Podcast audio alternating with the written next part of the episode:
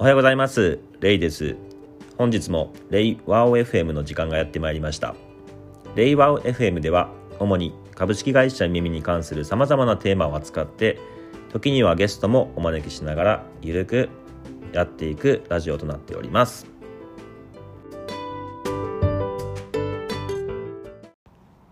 はい。今日はですね前回に続いて、えー、ルールガイドライン標準そして、あもう一つの考え方である、えー、クロスポリネーション、まあ、相互受粉みたいな、そういう考え方を、えー、説明したいなと思います。まず、ルールに関しては、えーまあ、例えば今、あの、懸念になっている新型コロナウイルスに例えてしまうんですけれども、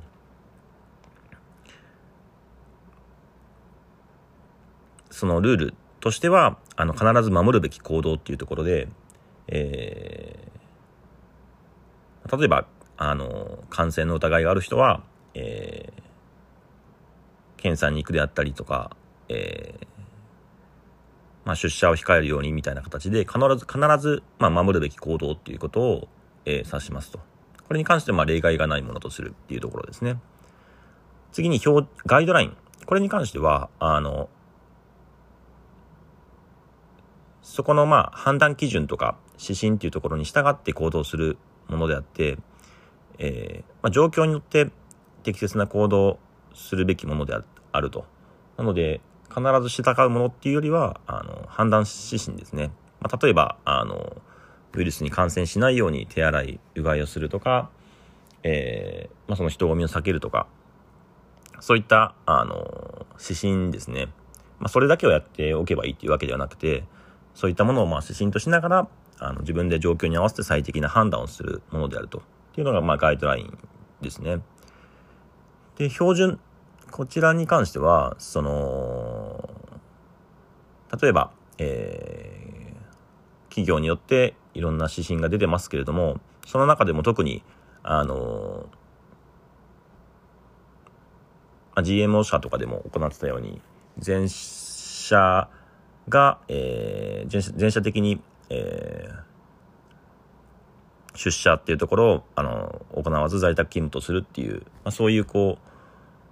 方針を定めて周知する。ただし、えっ、ー、と、部門とか、えー、プロジェクトとか、そういう一部の対象範囲によっては、そういった物理的に出社しないといけない場合もあるので、そこは、あの、個々、部門とかプロジェクトの判断で、えー、例外にする、あるいは上書いていくという形で、一旦全体にこう、守るべきルールが適用されるけれども、そのルールっていうところを部分であるその対象範囲が独自の判断でこう上書いたりとか、えー、変更することができるというようなものですね。実際その耳でも、あのー、起こったことが、えー、通常お客様とまあ、初めて会った時に名刺の交換をする。まあ、これは当たり前だと思うんですけれども、まあ、当たり前すぎて、こう、暗黙のルールになっているような形ですかね。つまり、まあ、えー、名刺を渡すっていうのは、まあ、標準になっているわけですと。ただ、あの、以前、新卒2年目かな？の山田くんが、自分だけは、あの、名刺を渡さないお客様と会っても名刺を渡さないという、まあ、ローカルルールを自分に適用して、その、まあ実際にその行動したっていうところがあったんですけれども、まあ、すごいですよね。えって 名刺を渡さないどういうことみたいな。まあ、そういうその行動っていうのは、あの、今の話に例えて言うと、まあ、全体としては名刺を渡すっていうのが標準になっていますと。守るべきルール。ただし、えー、私だけは、あるいはこのチームだけは、あるいはまあ、えー、とある、えー、国とかによってはそういう文化がないので、えー、名刺は渡しませんみたいな。まあそういう形で個別にあのルールを変えることができるというのが、あの、標準っていう考え方ですね。まあ、標準っていうものをどう捉えるかによって、あの、結構揉めたり あのするんですけれども、いわゆるその間接部門とか、例えば情報システム部門とかで、あの、セキュリティポリシーみたいなところの中で、あの、必ず守らないといけないもの、ルールっていうところと、えー、まあ、例えば漏洩を防ぐためのガイドラインと、一旦まあ全社に適用されるけれども、個々部門によって、あの、方針を変えてもいいよっていう標準。そういったものをあの切り分けないと、えー、まあ情報システム部門が何でもかんでもこれはルールですっていう形で、まあ非常にこう、本来は、えー、支援する部門であるはずが、えー、まあ非常にこう、制約を課すような、えー、まあ場合によってはこう敵対するような部門に事業部門からするとなってしまうと。まあこれはやっぱりその、情報システム部門自体も、まあルールとガイドラインと標準というもののまあ、考え方自体をしっかりと、えー、持った上で、これは、えー、標準なのか、これはルールなのかっていうのを、まあ、やっぱり、あの、考えておかないといけないですね。ルールっていうのは、そのか、それを守る、必ず全員が守らないと、あの、全体として大きな問題が起こるような、あの、ものですよね。一人でも、まあ、あの、守らない人がいると、やはり、大きな問題になったりとか、あの、メリットが得られないようなものですね。一方で標準っていうのはそうそういうものではなくてやっぱり個々の事情に合わせて、えー、例外っていうところもあるのであの例外を、えー、標準を定めた部門が認める許可をする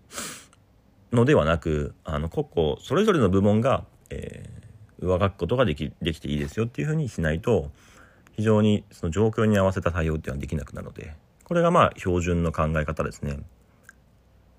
最後にあの最後の考え方がクロスポリネーションという考え方です。これは何かというと、えー、まあ、ミツバチとかが、えー、まあ、花粉をですね、こう花から花へこう、蜜を吸う中で、花粉をそれぞれこう、えー、いろんな花にこう移す。そういう、まあ、あの、様子というかそういう作用を、まあ、相互受粉みたいな形であの言ってるんですけどもそれをまあクロスポリネーションという形の言葉で言われてます。でこれは何かっていうとその Spotify ですね。あの Spotify っていう会社こちらスケーリングアジャイルっていう形でアジャイルをこう大規模に行う組織としてまあ手本見本になるものとして有名なんですけどもこの Spotify の組織において、えー、標準化いわゆるスタンダーライゼーションっていうところよりも、えー、クロスポリネーション、まあ、相互受粉っていうところを大事にしようという考え方でこの標準化というのをクロスポリネーションでやっていこうっていうふうに指針を示してます。これは何かというと、あの相互受粉。まあ、どういうことかっていうと、例えばよくあるのが、あのー、このライブラリーを作りましたと、この部品をえー、用意したので、これを使って、えー、開発などを進めてくださいっていう場合に、まあ、よくある話が、その部品っていうところが、あのー、まだ完成度が高くない場合、あるいは実際に使ってみると少し改良の余地がある場合に、まあ、部品を作る舞台にこう改良を流しても、えー、最初のうちはまあ改良されるけれども、まあ、そういう改良の要望がどんどんどんどん、え溜まっていくとなかなか改良が追いつかないと。で実際その部品を使っているところからするとあの早くしてくれないとあのその部品を使った、えー、ものっていうところがあ期限に間に合わないとかあるいは品質に影響があるとか、まあ、そういった問題っていうところってやっぱり起こりがちだと思うんですよね。で場合によってはその部品っていうところをあのちゃんとメンテナンスしていくそういう部隊っていうところがあのしっかりとこう維持されないことによってなんかいつの間にか、えー、その部品を使っているけれどもメンテナンスされないままなのであの結構時間が経って蓋を開けてみるとかなりその部品が、えー、老朽化していて問題になるみたいな。まあそういうことっていうのはよくありがちなので、まあ、なかなかそのあの共通部品化っていうところとかがうまくいかなかったりするのってよくあると思うんですけれどもまあ、特にお組織が大きくなればなるほど。この時の考え方として、このクロスポリネーションっていうところが非常にあの有効になるんですけれども、その通常であれば部品を、まあ、作るそういう、まあ、あの組織っていうところは必ずこの部品を使ってくださいと。で部品はどんどんどんどん改良されますから改良されるたびに、えー、その部品を取り替えて新しいものとして取り替えて使ってくださいと。まあいうこう、まあある意味こうルールみたいな考え方っていうところが適用されると思うんですけれどもそうではなくてまあ、部品を作るチームっていうのはあくまでまあ最初に作る部品っていうのは仮の部品であってこの部品をあのコピーして、えー、まあ、ま真似をしてそのそれぞれのチームが、えー、自分なりの創意工夫で部品を改良して、えー、使っていいですよっていうそういうまあコピーをするためのあの元のまああのドラフト素案みたいな感じですかね。なのでまああのそれぞれがどんどんどんどんいいものを作っていくと。で、それぞれの部チームで、あの改良された、えー、例えば、えっ、ー、と、元々の部品が A というものだとすると、それぞれのチームで A1、A2、A3、A4、A5 みたいな形で、いろんな部品の改良が進むと。で、それを見て、あ、A1 の部品がいいな、と思ったら、それをまたこう改良して A11 とか A12 とか A1 の亜種っていうところがどんどんできていく。またそれを見て別のチームが少し改良していくという形で、まあ、どんどんどんどんそれぞれのチームがあの改良していく様子っていうところがそのクロスポリネーションですね。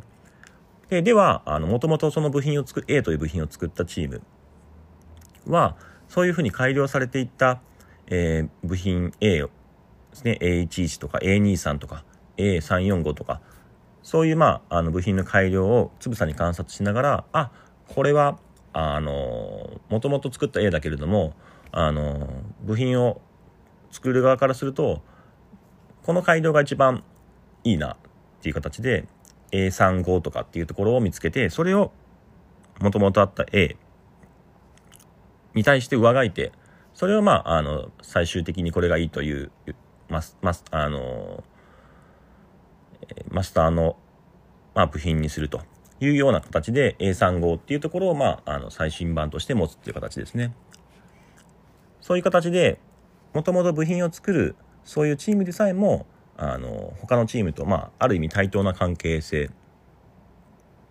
まあ、その、ウイルスで例えると最初の部品あの部品を作ってたチームっていうのは最初のウイルスで、まあ、どんどん変異していくみたいな形ですかね。